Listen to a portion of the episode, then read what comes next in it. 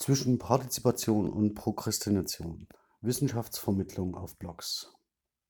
Blogs, die sich mit je unterschiedlichen AdressatInnen der Vermittlung von wissenschaftlichen Ergebnissen bzw. der Öffnung wissenschaftlicher Fragestellungen hin zu einer interessierten Öffentlichkeit widmen, sollten sich, möchte man meinen, als niederschwellige Publikationsform große Beliebtheit erfreuen. Hier können Ideen zur Diskussion gestellt, gemeinsam weiterentwickelt, in einem bestimmten Arbeitsstand dokumentiert werden. Mit anderen Worten, die Möglichkeiten sind grenzenlos. Das ist scheinbar auch der größte Nachteil. Das Publikum ist nicht spezifiziert, der Status vermittelter Ideen grundsätzlich nicht abgesichert und Arbeitszwischenständen haftet das Unfertige als Makel an. Vielleicht sind das einige Gründe dafür, weshalb Blogs als Kommunikationsmedium wissenschaftliche Ergebnisse im Bereich der Germanistik und speziell der germanistischen Sprachwissenschaft eher skeptisch begegnet wird. In anderen Fächern, beispielsweise die Geschichtswissenschaften oder die Archäologie, haben Blogs einen anderen Status.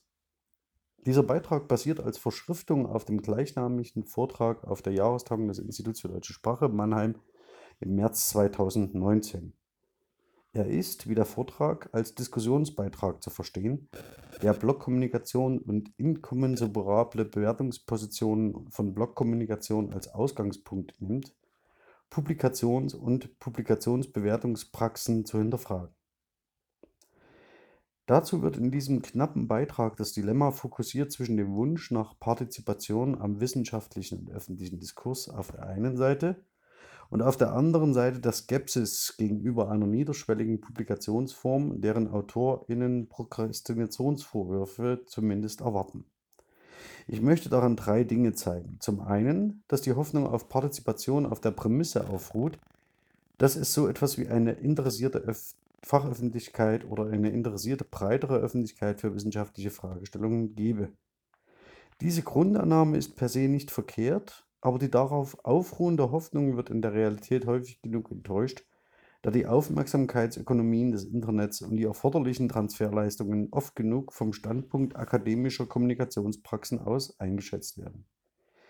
Zum anderen wird zu fragen sein, weshalb Kommunikation auf Blogs und Microblogs wie Twitter nicht selten als Verschwendung von Zeit und Ressourcen unter den Vorzeichen eines Vertagens qualifikationsrelevanter Publikationen und damit unter Prokrastinationsverdacht verhandelt wird. Beide Sichtweisen auf eine digitale Publikationsform sind nicht gut vereinbar, obwohl oder gerade weil mit ihnen eine implizite Grundannahme verbunden ist. Beide Sichtweisen verhalten sich zum Phantasma des monolithischen Textentwurfs nach qualitativen wissenschaftlichen Standards. An einem illustrierenden Beispiel, nämlich dem Dilemma der Korpuslinguistik in Aspekten der semantischen Annotation seit 15 Jahren nicht wesentliche Fortschritte erzielt zu haben, möchte ich abschließend dafür votieren, dass man die niederschwellige digitale Publikation auf Microblogs von den Erwartungen an akademisches Publizieren befreit und damit eine Sichtweise etabliert, die wissenschaftliche Explorationen und Verhandlungen auf Microblogs ermöglicht. Microblogs bieten die Möglichkeit, dass sich Textschaffende im Angesicht einer Öffentlichkeit beobachten und dabei lernen, Hybridität von Texten auszuhalten und in kollaborativen Arbeitsumgebungen Fragestellungen zu erproben und neue Themengebiete zu erschließen. So eröffnen sich nicht nur neue Räume für die Formulierung von wissenschaftlichen Fragestellungen, sondern Möglichkeiten zur Reflexion eigener guter wissenschaftlicher Praxis. Erstens Wissenschaftsvermittlung und Microblogs. Im Übrigen, wenn ich hier Microblogs sage, meine ich immer Blogs mit. Blogs von Weblogbooks sind Publikationsorte, die sich seit Anfang der 2000er im westlichen Internet zunehmender Beliebtheit erfreuen und sich zunächst an ihren asiatischen Vorbildern orientieren und ebenfalls sehr stark von der angloamerikanischen Blogosphäre beeinflusst sind. Neben Wikis und traditionellen Websites finden Blogs als neue Publikationsorte schnell ihre AutorInnen und LeserInnen. Im Westen sind Blogspot, äh, Blogspot ab 1999, Google heute Blogger und WordPress ab 2003 dominierende Anbieter. Später kommt Tumblr noch hinzu, 2007. Blogs ziehen ihren besonderen Reiz daraus, dass hier eine Autorin Themen in äh, Threads behandeln kann, die sie oder er der Öffentlichkeit präsentiert. Artikel, Kategorisierungen, Verschlagwortung via Text und Kommentarfunktionen zentrieren die Möglichkeiten, die sich unter anderem in den immer noch beliebten Internetforen ebenfalls an Diskussionsoptionen bieten, auf ein Autorsubjekt eine Stimme. Das ist neu und in dieser Form an der Jahrtausendwende einzigartig. Das Mitmachnetz Web 2.0 dürfte in der Anfangszeit ganz wesentlich von diesem Novum getragen worden sein, denn soziale Netzwerke, wie wir sie heute kennen, existieren noch nicht. MySpace wird 2003 veröffentlicht, Facebook kommt 2004 hinzu, Twitter wirbt ab 2006 für seine Plattform, Instagram kann seit 2010, 2012 zu Facebook genutzt werden. Mit Google Plus startet schließlich Google 2011 sein soziales Netzwerk, das mittlerweile wieder eingestellt ist. Instant Messenger sind zur Jahrtausendwende ebenfalls noch in weiter Ferne. Das heute für viele nicht mehr wegzudenkende WhatsApp erscheint beispielsweise erst 2009, 2014 zu Facebook. Heute sind die Grenzen zwischen sozialen Netzwerken und Instant Messengern beinahe fließend. Daneben etablieren sich Sharing-Plattformen, die Audio- und Videoinhalte anbieten. Exemplarisch seien hier zum einen das omnipräsente YouTube seit 2005, 2006 zu Google genannt, zum anderen iTunes, Apple ab 2001, das Audio-Podcast so fähig macht, deren Nutzung seit wenigen Jahren dramatisch zunimmt. All diese Dienste, vor allem Facebook, Instagram, Twitter, WhatsApp sowie verschiedene Sharing-Dienste für Video- und Audio-Podcasts, übernehmen heute viele der Funktionen, die in der Anfangszeit des Web 2.0 Alleinstellungsmerkmale von Blogs waren. Insofern hat sich freilich vor allem in den letzten zehn Jahren ihre Funktion und ihr Status massiv geändert und es ist vor dieser Entwicklung sinnvoll, zum Beispiel um nur zwei Aspekte auszuwählen, zwischen Blogging, zum Beispiel auf einem WordPress-Blog, und Microblogging, zum Beispiel via Twitter – und den unterschiedlichen Funktionen und entsprechenden Nutzungskanälen zu unterscheiden, damit dieser Unterscheidung auch die Frage verbunden ist, welche Services heute ein entsprechendes Angebot offerieren. Wissenschaftskommunikation bedient in den letzten Jahren aktiv verstärkt beide Formen. Video- und Audio-Podcasts auch oder Screencasts sind in der deutschsprachigen Community noch die Ausnahme. Die Veränderungen an der Grundtechnik, die hinter Blogs steht, sind über die Jahre gesehen kosmetischer Natur. Das Blog wird auch heute noch entweder selbst gehostet, bei einem Dienstleister für Webspace und Domain als spezifisches Angebot eingebunden oder direkt als Software as a Service über einen der bekannten Blogging, über eine der bekannten Blogging-Plattformen veröffentlicht.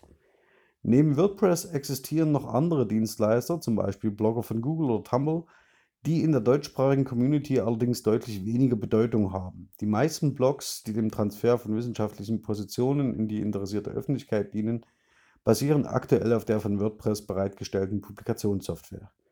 Das gilt auch für die Blogs, die über ein Portal veröffentlicht werden. In der Scientific Community werden vor allem die vom Spektrum der Wissenschaft verantworteten Silogs und das Portal Hypothese genutzt. Aber egal auf welcher Basis ein Blog heute gehostet wird, fast alle Blogs betreiben beispielsweise einen Twitter-Kanal, auf dem für erschienene Artikel und andere Inhalte geworben wird. Twitter dient außerdem der Diskussion dieser Artikel und der Kontaktaufnahme zwischen Wissenschaft und einem interessierten Publikum, zum Beispiel zahlreichen JournalistInnen. In der Tat lässt sich beobachten, dass Twitter hierfür in der deutschsprachigen Community an der Schnittstelle zwischen Wissenschaft und Öffentlichkeit eine besondere Rolle zugewachsen ist, die kein anderes Netzwerk im öffentlichen Raum bietet. Wenn man so will, ist Twitter das Display der auf Blogs veröffentlichten Artikel und der damit verbundenen Interessen, Haltungen und Einstellungen. Blogartikel wiederum haben spezifische Eigenschaften als Texte, die eine Integration in die Publikationsformate wissenschaftlicher Praxis erheblich erschweren können, andererseits aber auch Chancen eröffnen, die deutlich artikuliert werden müssen. Blogs und ihre Artikel zeichnen sich durch diese Bedingtheiten aus. Erstens, jeder kann Autor in wissenschaftlicher Inhalte sein. Mit einem Blog kann eine Wissenschaftlerin aus traditionellen Verbreitungsmechanismen erarbeiteten Wissens heraustreten, in der Öffentlichkeit sichtbar werden, Visibilität, und die kommunikative Reichweite für eigene Ideen potenziell dramatisch vergrößern. Zweitens, das, was sie oder er publiziert, ist außerordentlich aktuell ein nicht zu unterschätzender Vorteil in tagesaktuellen Debatten. Drittens, auf Blogartikeln auf Blogartikel kann schnell reagiert werden. Rede und Gegenrede sind in der Anfangszeit des Bloggens eher die Regel als die Ausnahme und Diskussionen sind heute auf Twitter nicht unüblich. Resonanz und Reziprozität. Viertens. Die produzierten Artikel sind Hybride, können verändert, ergänzt und erweitert werden. Hybridität und Volatilität. was nicht zuletzt fünftens an ihrer besonderen digitalen Medialität liegt. Zweitens Partizipationswunsch, Prokrastinationsverdacht und das Phantasma des stabilen Textes. Sprechen wir über Partizipation, dann soll diese hier so aufgefasst werden, dass mit der Publikation auf einem Blog die Hoffnung auf Teilhabe an der Diskussion in der Scientific Community und im öffentlichen Diskurs verbunden sein kann. Zumindest ist es diese Intention, die den meisten Blogs, die von WissenschaftlerInnen geführt werden, in der Scientific Community unterstellt wird. Damit verbunden sind häufig Selbst- und Fremdurteile bezüglich der Qualität und des Status des Publizierten und nicht selten finden sich AutorInnen in der Situation wieder, ihre Intention offenlegen zu sollen, um ihre eigene Arbeit unter den Bedingungen von Blogkommunikation, das meint Visibilität, Aktualität, Reziprozität und Resonanz, Hybridität und Volatilität sowie Medialität einzuordnen. Hier stoßen in der Praxis und in der Diskussion in den einzelnen Wissenschaften Auffassungen und Haltungen zu guter wissenschaftlicher Praxis sowie Vorstellungen von Autorschaft und Text fast inkommensurabel aufeinander da es interdisziplinär meist keine Verständigung darüber gibt, wie Blogkommunikation im Fach als Publikationsformat überhaupt zu bewerten sei oder wie man als Wissenschaft von Blogkommunikation profitieren könne. Um diese Fragen im Folgenden zu diskutieren, möchte ich zunächst exemplarisch drei Blogs kurz vorstellen, die gezielt eine interessierte Öffentlichkeit adressieren, wenn sie sich der Wissenschaftsvermittlung germanistischer Sprachwissenschaft widmen. Die Engelbart-Galaxis von Henning Lobin, das Sprachlog von Susanne Flach, Christine Kopf und Anatol Stefanovic und das Sprachenblock von Jochen Beer und Thomas Nier. In der Engelbart-Galaxis widmet sich Henning Lubin aktuellen Themen, in denen Diskussionen in der Öffentlichkeit linguistische Expertise berühren, die er zeitnah einordnet und so zum Beispiel für JournalistInnen und eine interessierte Öffentlichkeit zu einer wahrnehmbaren Stimme wird, wie jüngst das sogenannte Framing Gate der ARD oder die Debatte um geschlechtergerechte Sprache exemplarisch zeigen. Es mag sein, dass zu diesen Themen nicht nur Henning Lubin eine Meinung hat, aber die journalistische Öffentlichkeit neigt dazu, vor allem Kontakte zu jenen WissenschaftlerInnen herzustellen, die im Web 2.0 und das heißt für die Wissenschaft auf Twitter sichtbar sind. Von ähnlicher Prominenz ist das Sprachlog von Susanne Flach, Christine Kopf und Anatol Stefanovic. Das Sprachlog ist über lange Jahre einer der Anlaufpunkte, wenn es um aktuelle Debatten geht, die linguistischer Beschreibungs- und Bewertungskompetenz bedürfen – die AutorInnen sind also um den Transfer linguistischer Expertise in die öffentliche Debatte bemüht gewesen, muss man sagen.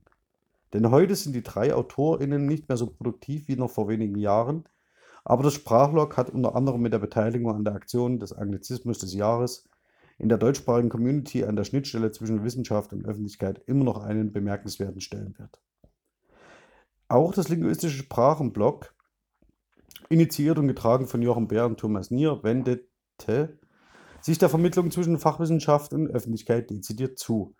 Exemplarisch kann dafür die Aachener Erklärung zur Rolle der Sprachwissenschaft in der Öffentlichkeit in der Gesellschaft von 2013 sein, die in zwei Untertiteln zum einen einen Aspekt der Selbst- und Fremdwahrnehmung, Alternativen zum Elfenbeinturm, aufruft, zum anderen eine Willensbekundung ausgibt. Zitat, Linguistik will stärker in die Öffentlichkeit hineinwirken.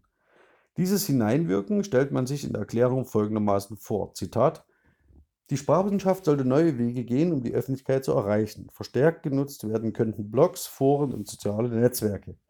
In diesem Sinne haben wir im Anschluss an unsere Aachener Tagung ein linguistisches Weblog eingerichtet, in dem, Achtung, sprachwissenschaftliche Themen in allgemein verständlicher Form behandelt werden und in dem Interessierte mitdiskutieren können. Zitat Ende.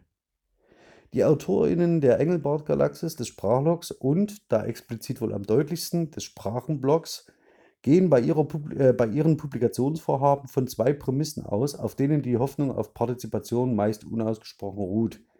Zum einen, dass es für linguistische Gegenstände eine interessierte Öffentlichkeit und eine interessierte Fachöffentlichkeit gibt, die zum zweiten Wissenschaftskommunikation via Blogs als relevant einordnet. Weder das eine noch das andere sind als gegeben vorauszusetzen, besonders die unhinterfragte Annahme des zweiten Punktes wird noch zu thematisieren sein. Die kritische Reflexion über das eigentliche Zielpublikum und dessen Interessen und Bedarfe ist für FachwissenschaftlerInnen eine Herausforderung, da, streng genommen und überspitzt formuliert, allein öffentliche Sprachkritik, das meint die Einlassungen über Sprachverfall und Sprachregelungen in allen möglichen Facetten, Etymologie und Dialektologie immer auf öffentliches Interesse stoßen. Man muss sich als Fachwissenschaftlerin also fragen, ob man dieses Interesse auch bedienen will und kann. Weiterhin mag man bemerken, dass das bisweilen zugrunde liegende Kommunikationsmodell für monodirektionalen Transfer von, Wissenschaft in Öffentlichkeit, besonders beim Sprachenblock wird es offensichtlich, einem einfachen und mechanistischen Sender-Empfänger-Modell zu entsprechen scheint, das nicht vordergründig auf Dialogizität ausgerichtet ist und konzeptionell eher dem Charakter massenmedialer Distribution von Informationen entspricht. Beide Punkte, das Was und das Wie, des Transfers von linguistischer Expertise in eine interessierte Öffentlichkeit, setzen Verständigung, genaue Planung und Explizitheit bezüglich der Kommunikationsbedingungen voraus. Es muss immer wieder deutlich werden, dass mit einem Medienwechsel zwingend eigene Kommunikations- und Publikationsgewohnheiten und Sicherheiten neu verhandelt werden. Unterbleibt dies, wird man den sich verändernden und sehr spezifischen Kommunikationsbedingungen Aufmerksamkeitsökonomien eines Microblogs nicht gerecht. Alle Merkmale, die Blogartikel auszeichnen, werden in der Diskussion in der Fachöffentlichkeit auch kritisch diskutiert. Das zeigt sich nicht zuletzt daran, dass selbst bei der Etablierung von sprachlichen Gegenständen das Phantasma des stabilen Textes implizit immer noch dominant ist, zum Beispiel im Bereich der Textlinguistik. Selbst neuere Ansätze zur Textanalyse konzentrieren sich auf gestaltstabile, linear organisierte Schrifttexte. Viele Kategorien zur Textanalyse, Achtung, setzen implizit voraus, dass Texte eine stabile Gestalt haben und linear organisiert sind. Das heißt, in einer eindeutig identifizierbaren Abfolge von Textanfang zum Textende führen. Von Stocher 2019. Zitat Ende. Blogartikel sind, greifen wir die Merkmale der Block, äh, auf die Merkmale der Blockkommunikation zurück, durch Aktualität, Hybridität und Volatilität sowie besonders digitale Medialität ausgezeichnet. Blogartikel, die diese Merkmale tragen, müssen vor dem Hintergrund der Vorstellung von einem Text als stabiler Gestalt als defizitär erscheinen, zumal wenn man mitbedenkt, dass Blogs und Blogartikel in der Regel keiner Qualitätskontrolle unterliegen und alles andere als stabil im Sinne archivalischer Nachhaltigkeit sind. Ausgehend von dieser Vorstellung können Texte auf Blogs für Wissenschaftskommunikation also nicht adäquat erscheinen. Das fällt besonders dann ins Gewicht, wenn von einer der beiden nicht vereinbaren Sichtpunkte aus die Relevanz von hybriden digitalen Texten für die akademische Qualifikation ins Spiel gebracht wird und der Prokrastinationsverdacht im Raum besteht bzw. ausgesprochen wird. Dass es darüber hinaus äh, darüber eine Diskussion im Fach gibt, zeigt zweierlei an, nämlich dass sich möglicherweise erstens Publikationspraxen ändern und die hierarchischen Ordnungen von Wissensexploration und Dokumentation sowie Transfer im Zuge der Digitalisierung in Frage gestellt werden. Zweitens zeigt sich aber auch, dass VertreterInnen der beiden Sichtweisen auf Blockkommunikation ihre Grundannahmen nicht immer offenlegen und verhandeln. Drittens. Blogs als Ermöglichungsräume für kollaboratives Arbeiten. Einigte man sich darauf, Blogartikel als das zu nehmen, was sie sind, Arbeitsunterlagen im Licht der Öffentlichkeit, und befreite man sie von überzogenen Ansprüchen, das heißt Qualität, Stabilität, Transferleistung, Qualifikationsadäquatheit, dann besteht eine Chance, eine Umgebung für kollaboratives Arbeiten etablieren zu können, die als solche anerkannt ist. Ein konkreter Anwendungsfall, in dem wir heute von einer solchen Publikationsform profitieren könnten, ist die semantische Annotation von Sprachdaten für die linguistische Analyse. Die automatischen Entscheidungsalgorithmen, die im öffentlichen Diskurs als künstliche Intelligenz verhandelt werden, sind heute nicht in der Lage, eine semantische Annotation von Sprachdaten vorzunehmen und sie werden es auch in den nächsten Jahren nicht sein. Dafür ist die Zusammenarbeit von linguistisch geschulten SprachnutzerInnen notwendig. Schöch betonte in diesem Zusammenhang das Crowdsourcing als Methode und Kohle reflektiert über Nanopublikationen im Netz und beide fordern dazu auf, alternative Formen der Wissensexploration und deren Dokumentation zu fördern. Damit wäre man in der Öffentlichkeit präsent, man zeigte sich und stellte die eigene Arbeit sichtbar aus, ohne intentional auf einen Transfer in eine Öffentlichkeit zielen zu müssen.